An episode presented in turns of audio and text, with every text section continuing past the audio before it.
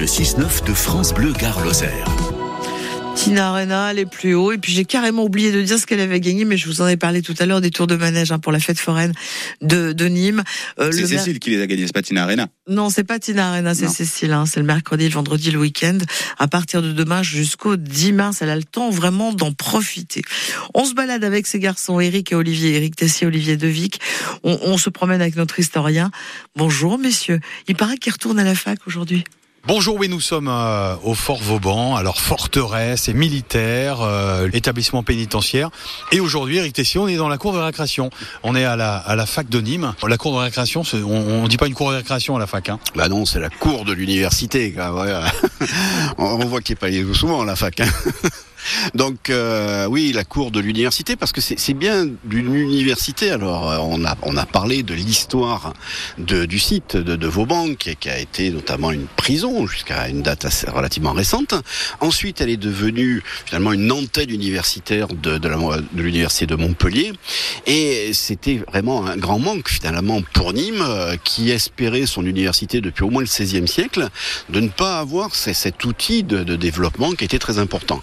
Une date importante, ça a été 2007, où le moment que, que, que je dont je me souviens bien, puisque j'y étais déjà depuis quelques années, c'est le moment donc où, l'antenne universitaire de, Nîmes est, passée véritablement au statut d'université de plein exercice, et donc ce qui lui permet donc d'être pleinement euh, indépendant pour créer et délivrer ses, diplômes, pour avoir une politique de, développement, euh, avec une, université à, taille humaine. Je pense que c'est vraiment ça qui est, important donc à retenir. Euh, L'université de Nîmes, c'est 5800 euh, étudiants à l'heure actuelle.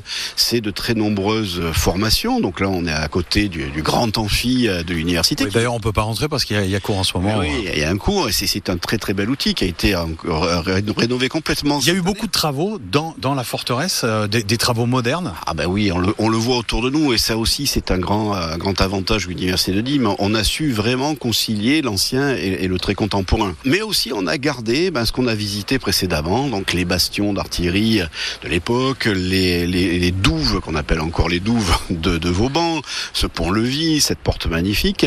Donc c'est vraiment l'ancien et le moderne qui se croisent ici. Oui, mais on, sent aussi avec les forteresses autour et les grandes portes que c'était un lieu euh, vraiment...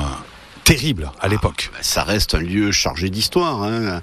Quand on se balade, on voit encore parfois des, des graffitis qui ont été euh, gravés dans la pierre par les, par les détenus.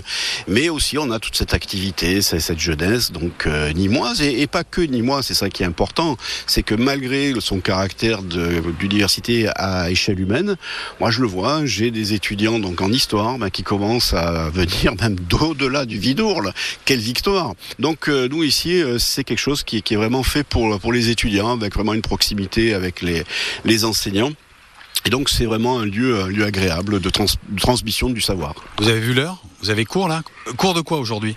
Bah, cours d'histoire romaine, de... what else Mais évidemment, Eric Tessier, notre